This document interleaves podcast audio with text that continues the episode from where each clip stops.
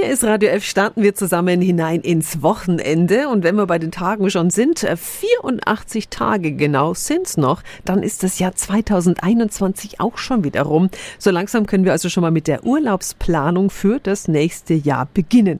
Unser Wikipedia hat den Kalender schon mal ausgiebig studiert und verrät uns, wie wir unseren Urlaub maximal verlängern können in 2022.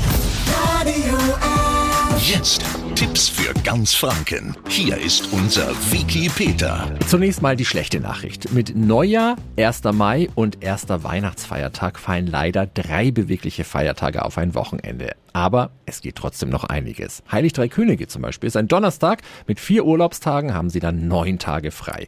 Um Ostern am 17. April können wir uns mit acht Urlaubstagen 16 freie Tage freischaufeln. Christi Himmelfahrt, 26. Mai und Frohen Leichnam am 16. Juni sind wieder diese klassischen Donnerstagsfeiertage, die Sie mit einem Brückentag zum Vier-Tage-Wochenende aufpimpen können. Der Tag der Deutschen Einheit, 3. Oktober, ist ein Montag. Vier Urlaubstage drangehängt, ergibt neun freie Tage.